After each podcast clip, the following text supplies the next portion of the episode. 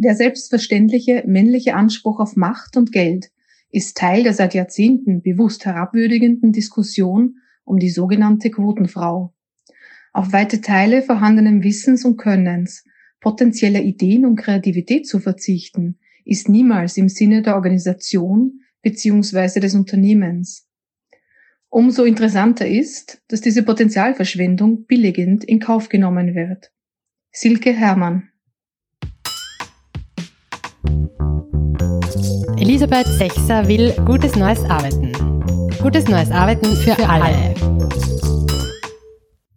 Herzlich willkommen in meinem Podcast. Elisabeth Sechser will gutes neues Arbeiten für alle.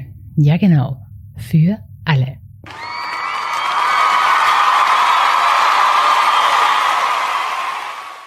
Das hier ist ein Ort, wo wir uns gemeinsam Gedanken machen können, wie wir Unternehmen und Institutionen gestalten wollen, gestalten müssen. So, dass sie Arbeitsorte werden, die sowohl dem humanistischen Menschenbild entsprechen, als auch in komplexen Märkten erfolgreich bestehen können. Innovationsstark. So, dass diese Orte Orte werden, wo alle sich einbringen können und müssen mit ihren Talenten. Genau jenen, die sie haben, um miteinander, füreinander zu leisten. Und in diesem Miteinander, füreinander leisten steckt die Einladung, gemeinsam Wertschöpfung zu betreiben. That's what I'm talking about. Das Miteinander, füreinander leisten ist im Beta-Kodex, meinem guten alten Freund, meiner Arbeitsgrundlage, diesen wunderbaren Ansatz in seinen zwölf Gesetzen zu finden. Ja, zukunftsfähige Arbeitsorte schaffen, starke, lebendige Unternehmen gestalten, der Gesellschaft zugewandt.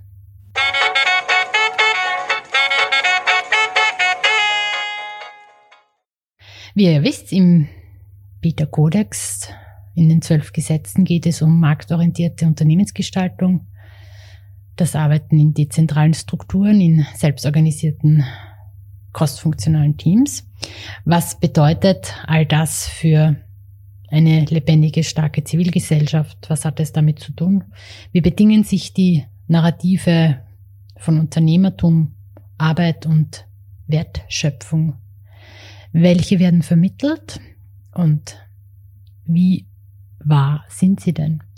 Wie müssen sich Organisationen zur Vertiefung der Demokratie auch weiterentwickeln und ja, was bedeutet das für uns als moderne Gesellschaft, dass Markt, Staat und Zivilgesellschaft diese sozialen Regelungsmechanismen zur Bewältigung von Problemen für Fortschritt, Wohlstand, sozialen Frieden beitragen können?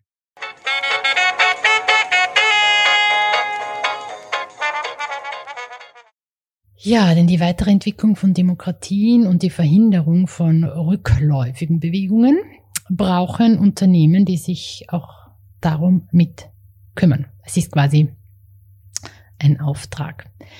Und dieser Podcast ist eine Einladung zur Stärkung von Unternehmertum und Gesellschaft und er ist auch Korrekturarbeit, wenn die falschen Narrative in den Unternehmenswelten dies verleugnen oder durch das Verzapfen von Fehlinformationen erschweren. Goodbye. Goodbye. Goodbye. Wir hatten ja schon einige in diesem Podcast aufgespürt. Es gibt noch einiges zu tun. Ja, und heute kümmern wir uns unter anderem um die Diskussion und um die Quotenfrau und schauen mal nach, was das falsche Bild von Unternehmertum und die lückenhafte Vermittlung von Demokratiegeschichte damit zu tun haben. Denn auch in der Vermittlung der Demokratiegeschichte werden Frauen kaum erwähnt und die heldenhaften Männer ins Rampenlicht gestellt.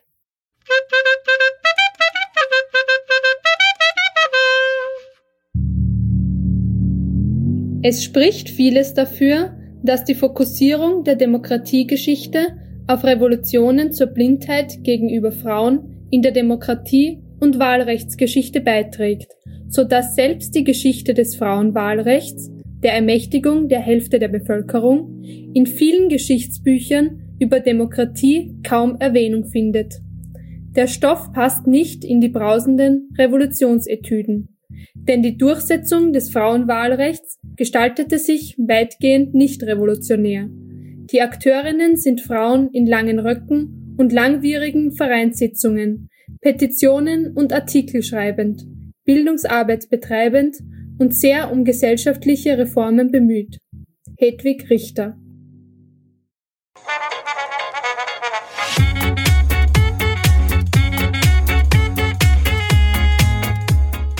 Die Historikerin Hedwig Richter schreibt weiter, neu an Demokratievorstellungen der Moderne war die Vorstellung der Gleichheit für alle, die Grundlage für Freiheit und Gerechtigkeit. Gleichheit für wenige, das gab es schon in der Antike, aber auch in mittelalterlichen oder frühneuzeitlichen Wahlgremien. Nun, ich sage mal, wir haben 2020 und wenn wir Bilder von Unternehmertum haben, welche uralten Bilder von Gleichheit der wenigen stärken, dann kommen wir aus der guten Frau-Debatte nicht raus. Unternehmen können es sich weder leisten, 50 Prozent der Menschen so auszuschließen, noch entspricht es auch dem modernen Demokratieverständnis.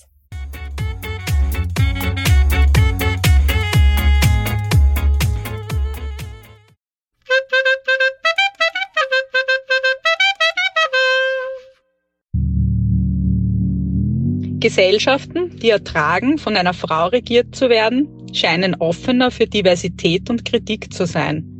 Insofern ist die nüchterne Demokratie weiblich. Wenn wir Reformprozesse und soziale Bewegungen in den Blick nehmen, sehen wir, wie viele Mütter unsere Demokratie hat. Frauen wie Alice Salomon oder Marie Juchert waren Wegbereiterinnen des Sozialstaates, einer Grundlage unserer Demokratie. Hedwig Richter.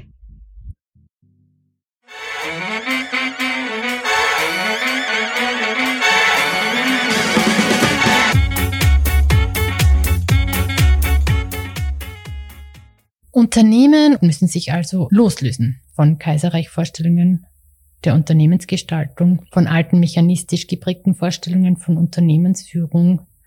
All das ist nicht nur extrem unökonomisch, sondern auch eine sozial abschätzige Form mit Menschen umzugehen. Goodbye. Goodbye. Goodbye.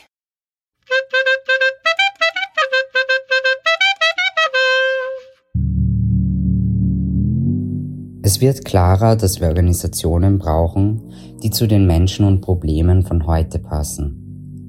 Und die sehen anders aus als Pyramiden mit Top-Management und Top-Entscheidern, die sich als Top-Performer darstellen. Die überhöhte und dabei sterbenslangweilige Debatte über Leadership ist nur ein Abgesang einer alten Lösung, an deren Stabilisierung viele mitverdient haben und dies immer noch tun. Silke Hermann. Ja, und ich freue mich sehr, heute wieder mit dem Podcast meine Kollegin, die Ökonomin und Business-Humanistin Silke Hermann begrüßen zu dürfen. Anlass ist ihr frischer Artikel zur Diskussion über die Quotenfrau, die Deutungshoheit der Wahrheit, falsche schädliche Narrative und Gesellschaftsbilder, die wir noch immer in Unternehmen finden. Und dass es inzwischen klar ist, dass die meisten Organisationen nicht die Besten und nicht das Beste fördern für niemanden. Und ich begrüße auch herzlich die Wut. Hello. Hallo Silke Hermann.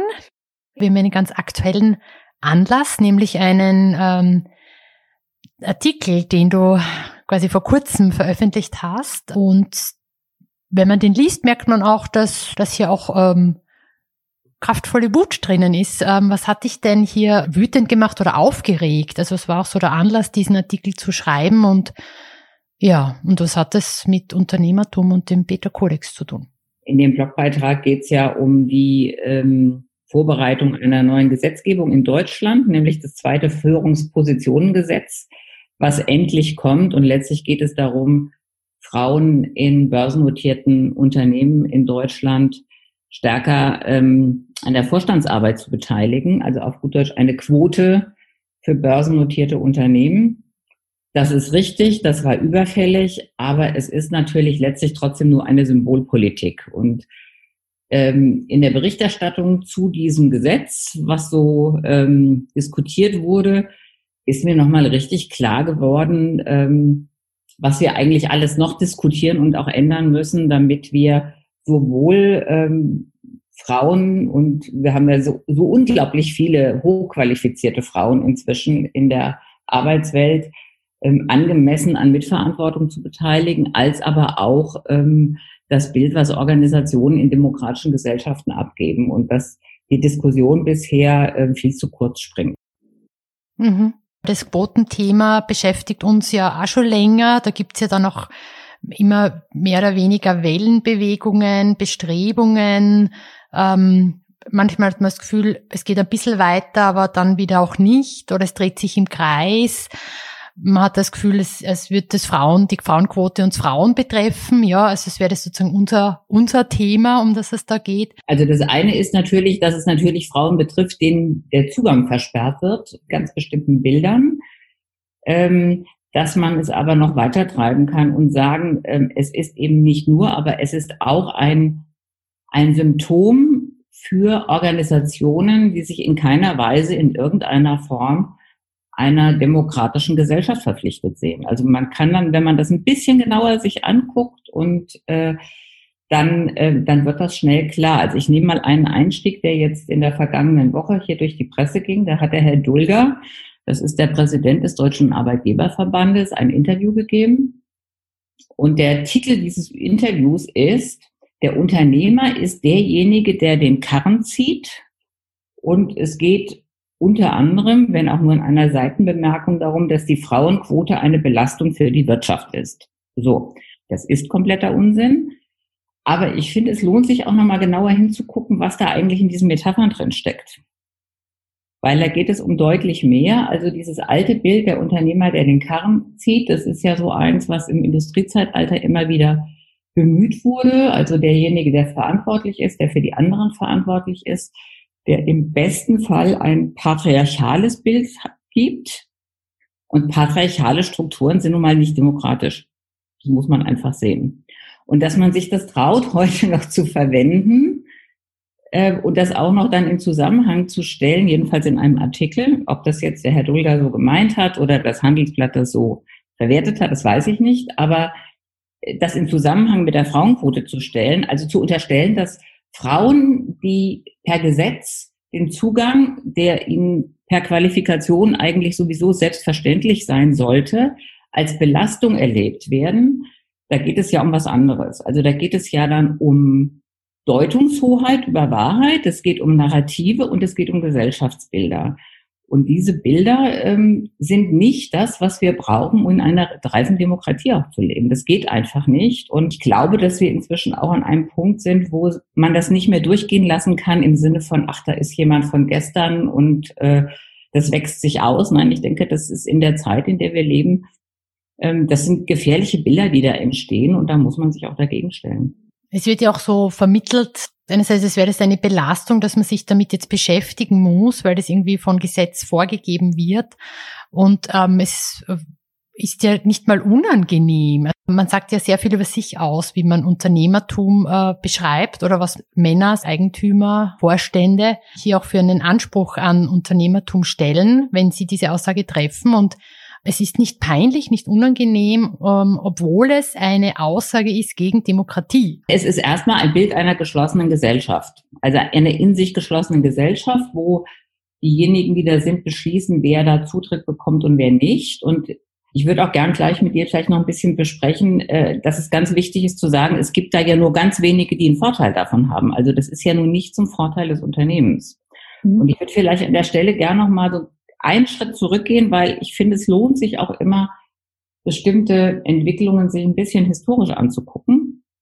Also wenn wir von dem klassischen Bild mit oben und unten und Pyramide und der Unternehmer, der oben steht und ähm, Trennung von Denken und Handeln, dann sind wir ja in dieser tayloristischen Weltanschauung. Und ich finde es ganz wichtig, dass wir gucken, wann das entstanden hat. Also wann sind diese Ideen geboren worden von Frederick Taylor? Und es war in einer ganz frühdemokratischen Zeit. Also Frederick Taylor selber eher ein sehr aufgeklärter Mensch, eher modern, sehr der Welt zugetan, ähm, hat Ideen entwickelt, die in dieser Zeit, die äh, frühdemokratisch, und frühdemokratisch meine ich auch zum Beispiel, ich glaube, dass es durchgängig oder wenn ganz selten überhaupt überhaupt kein Frauenwahlrecht gab. Zum Beispiel, also Frauen waren juristisch auch überhaupt kaum handlungsfähig.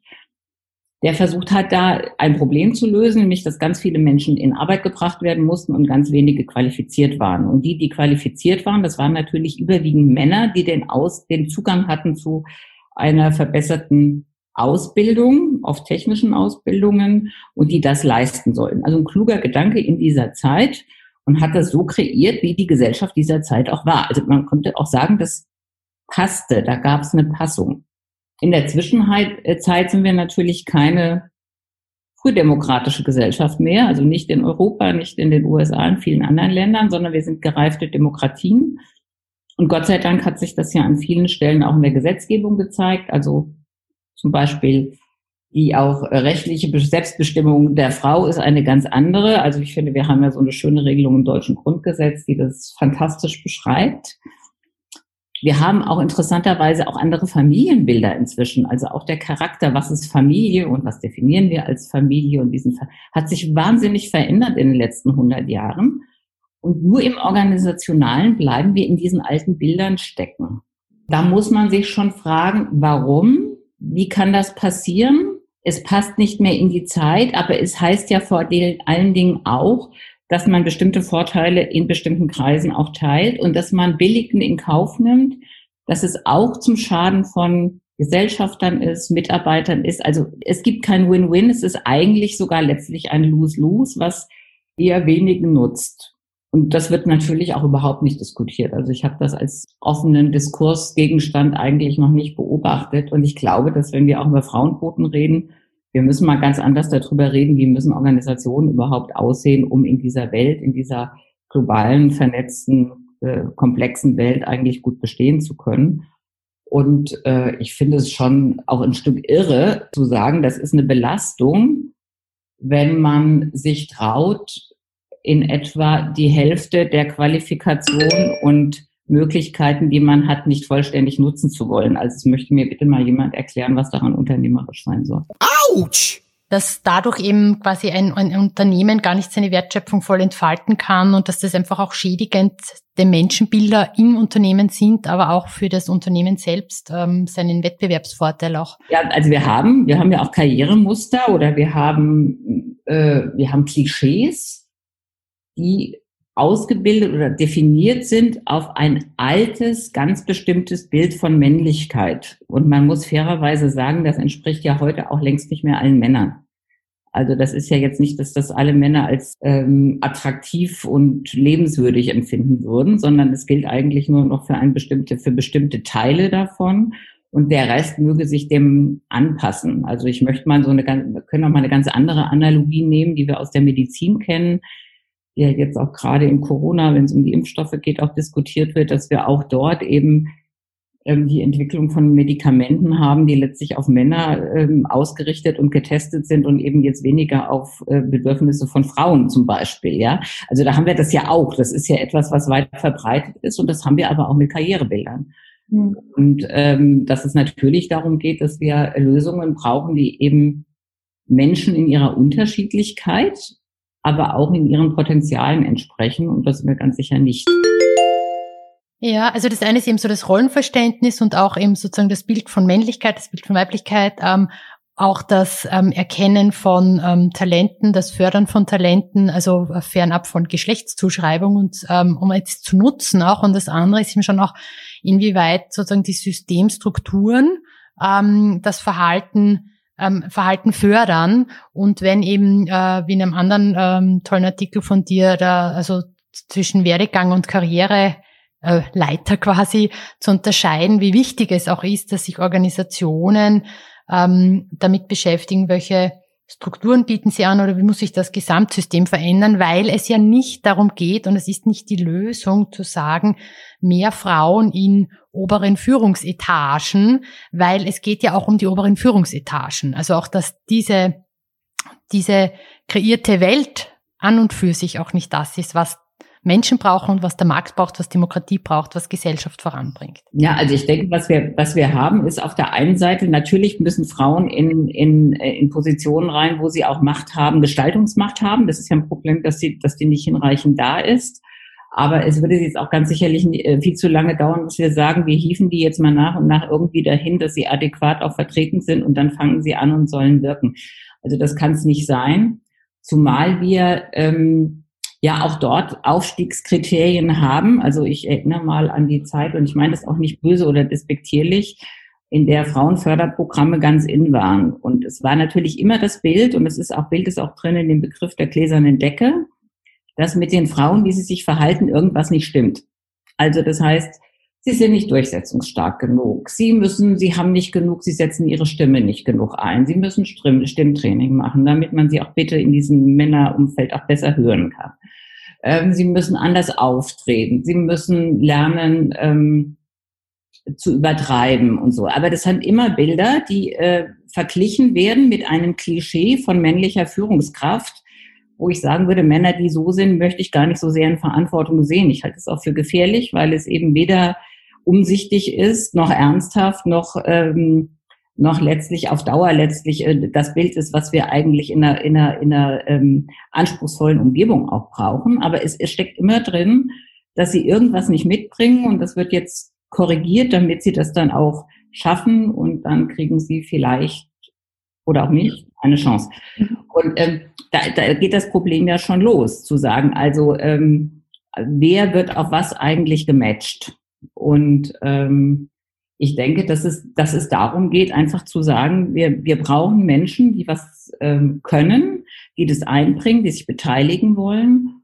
Und ich finde es eher sehr sympathisch, dass man ja auch weiß, dass Frauen so diese, ich nenne es mal, die Statusinszenierung von Macht oftmals gar nicht so interessant finden, sondern viel mehr in Wirkung entfalten wollen. Und ich würde sagen, das ist sehr modern und das ist genau das, was Organisationen brauchen. Und da dürfen wir alle voneinander lernen, weil das ist das, was auch letztlich Unternehmen ähm, stabilisiert. Mhm. Wird aber nicht so laut thematisiert. Hast du deine Hypothese, warum das nicht so laut ähm, thematisiert wird? Also liegt es eher daran, dass sozusagen da das, das, das Bewusstsein noch nicht, ähm, das Kollektive so ausgeprägt ist? Oder dass ähm, diese, wie du sagst, diese Bestrebungen wie Frauenförderprogramme, die, die ja ihr, ihr, ihr Gutes haben, aber doch auch wieder ins gleiche System einzahlen, ähm, noch zu, zu verbreitet sind als die Lösung, weil das glaube ich einfach nicht. Du hast ja, hast ja gesagt, das stimmt sicherlich auch, dass man den Beitrag, den ich da geschrieben habe, übrigens ganz schnell runtergeschrieben habe, ähm, ein Stück die Wut anmerkt und ich denke, das hat damit zu tun, also ich gebe zu, ich bin auch, ich bin es auch leid, es immer wieder zu erklären. Weil ich glaube, es liegt nicht daran, dass wir es nicht wissen oder dass man es nicht weiß, sondern äh, es geht einfach natürlich auch um Macht und Zugang, es geht um Geld, äh, es geht auch um Möglichkeiten, es geht um Freiheit, es geht um Unabhängigkeit. Und es geht auch darum, dass man, mit wem man das wie teilt. So, und ähm, ich glaube, dass es auch wichtig ist, dass man das auch durchaus so benennt, weil alles andere ist eben auch, wäre ja logisch nicht nachzuvollziehen. Wir haben sicherlich die Situation, dass Organisationen wie ähm, auch Gesellschaften nicht nachlaufen. Also das heißt, dass es eine zeitliche Verzögerung gibt zwischen dem, was man in Gesellschaft auch breit akzeptiert ist und dann auch in Unternehmen oder Organisationen auch angenommen werden kann. Ich glaube, das hat auch ganz viel damit zu tun. Ich bin aber mal ganz optimistisch. Ich glaube, dass wir so langsam an den Wendepunkt kommen, wo das auch nicht mehr akzeptiert wird. Ich meine, ich kenne es auch und einerseits, wie man, wenn man den Beraterinnenmarkt, sage ich jetzt mal, gezielt beobachtet, was angeboten wird an auch an Coaching-Programmen und an Trainingsworkshops, äh, äh, wo eben schon äh, männliches Verhalten oder eine, eine ähm, sich in der männlich dominierten patriarchalen Struktur zurechtfinden, äh, können, angeboten wird. Ich bin da sehr kritisch und äh, stehe nicht dahinter oder dazu.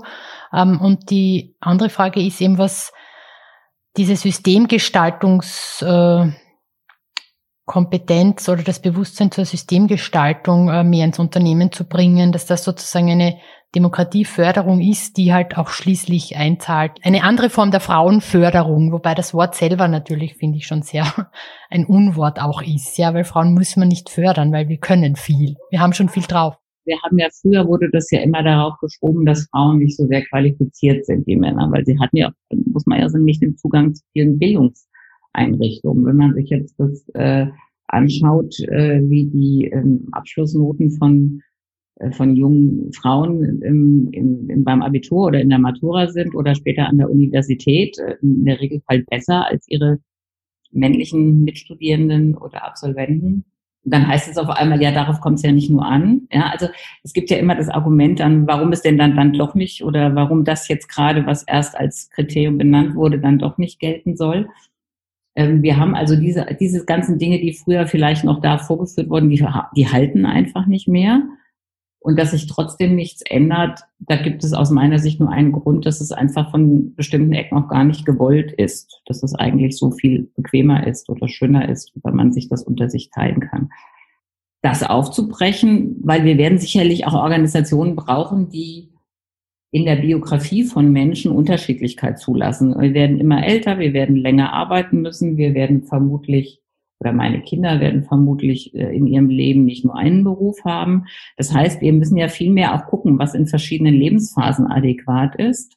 Und es ist ja für alle wichtig, also sowohl für Menschen, die Arbeit suchen, als auch für äh, Organisationen und für Gesellschaften, dass wir da unterschiedlichste Lösungen haben, die auch Passungen herstellen. Und das ist eine ganz andere, anspruchsvolle Aufgabe.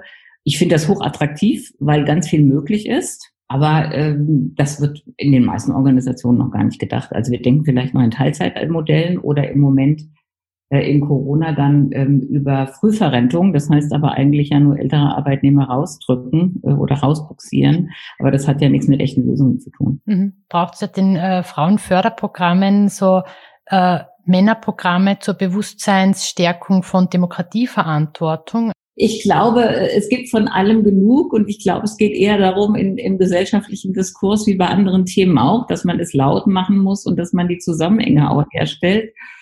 Und äh, wenn wir über Demokratie reden oder Demokratie auch in Unternehmen, dann ist damit ja, sind ja, ja nicht diese naiven Verständnisse gefragt von ich wähle meinen Chef oder ähnlichem, sondern dass es natürlich geht um Mitverantwortung, um Mitdenken, um Umsicht, um mit Gestaltung und auch natürlich auch um äh, Möglichkeiten, sich mehr oder weniger auch einbringen zu können. Also das hat nichts mit der schlichten Form zu tun. Also das heißt, wenn, ja, wir, wenn wir demokratische Bürgerinnen und Bürger sind, dann gehe ich ja auch nicht nur einmal alle vier Jahre oder fünf Jahre oder sonst wie wählen, sondern ich verhalte mich natürlich jeden Tag in irgendeiner Form als Bürgerin und ich bin natürlich eigentlich auch als Arbeitnehmerin auch Bürgerin. Also warum soll ich nicht damit verantwortlich sein und mitdenken und ähnlichem? Also das mhm. heißt, das, das zahlt ja alles gegenseitig aufeinander ein. Man darf natürlich auch mal so ableiten. Also wenn ich eine, wenn ich Toleranz zu Vielfalt im tatsächlichen Sinne habe, dann zerbrechen ganz bestimmte Vormachtstellungen. Welche Verantwortung siehst du da in der Politik bei den aktuellen Akteurinnen und Akteuren? Also ich denke jetzt, das Gesetz, was jetzt kommt, das ist sicherlich ein, ein guter Ansatz,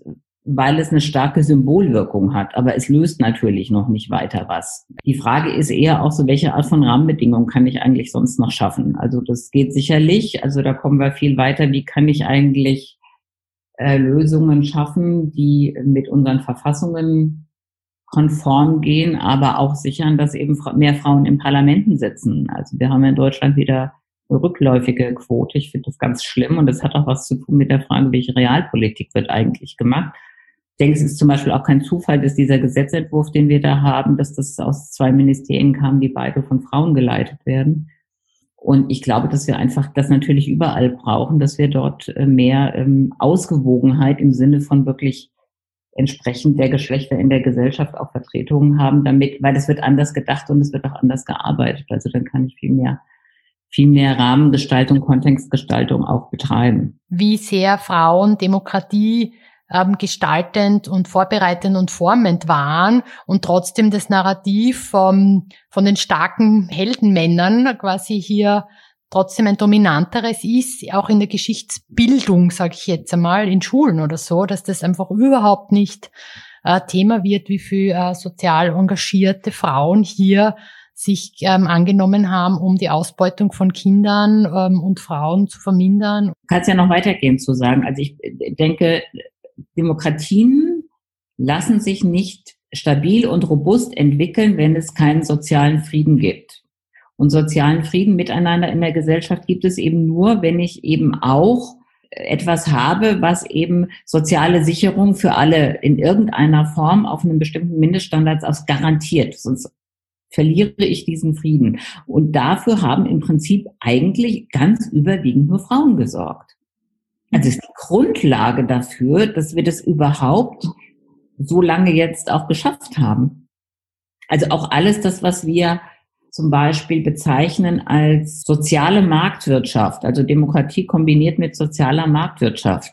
Dieser Teil des Sozialen heißt ja, dass ich ganz bestimmte Sicherungsträger habe. Die sind massiv vorangetrieben und geschaffen worden von Frauen.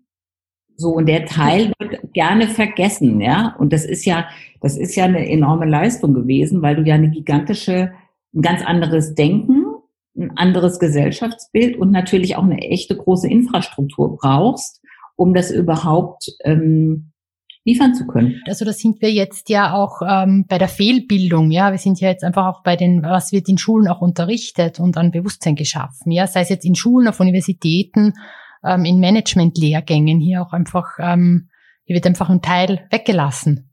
Ja, oder ist gar nicht bewusst, dass ein Teil weggelassen wird, weil die alten, die alten falschen Narrative einfach so als Grundwahrheit äh, vermittelt werden, was ja nicht stimmt. Naja, ganz ambivalent mit, mit Narrativen. Ja, also auf der einen Seite, sie spielen eine Bedeutung, aber so wie sie hochgeheizt werden, heißt es natürlich auch eine Entkoppelung von sachlichen, faktischen Realitäten. Das ist auch, das ist ja eine ganz zweischneidige Angelegenheit. Und auf der anderen Seite wird man nicht umhin kommen, auch um Gottes Willen anderen nicht diese Deutungshoheit zu lassen, also wir haben das in den USA in den letzten vier Jahren ja erlebt, wie das, also da konnte man das ja, durfte man das ja gut mitbeobachten. Ähm, aber dass man das auch einfach nicht mehr stehen lässt. Also dass es auch wirklich ähm, korrigiert werden muss. Mhm. Ja, also zu sagen, der Unternehmer ist gar keiner, der einen Karren zieht. Das ist der, der aufgeschmissen wird, ist, wenn alle anderen nicht mehr mitmachen äh, so und man braucht sich gegenseitig und äh, man äh, das ist ein Bild was natürlich noch nie gestimmt hat was aber so lange bedient wurde, als es, als man, bis man es dann eben auch ähm, für adäquat hält. Dass das jetzt im Jahr 2020 noch der Fall ist, das ist das eigentliche Korrekturarbeit. Viel Korrekturarbeit ist zu tun. genau, mit viel Rotstift. genau. Das machen wir. Das machen wir, das machen wir weiter. genau. Auch dieser Podcast ist Korrekturarbeit. Sehr schön. Einladende Korrekturarbeit. Genau, super. Isabel Rohn hat geschrieben, Demokratie ohne Frauen ist keine Demokratie. Das bedeutet natürlich auch im Gestalten von Unternehmen und von, von Arbeit. Unternehmertum ohne die Mitgestaltung oder Teilgestaltung von Frauen ist auch kein Unternehmertum. Genau, ein schönes Schlusswort. Ja, vielen Dank, Silke Herrmann, für das schöne Gespräch im Podcast. Es war mir eine Freude, wie immer.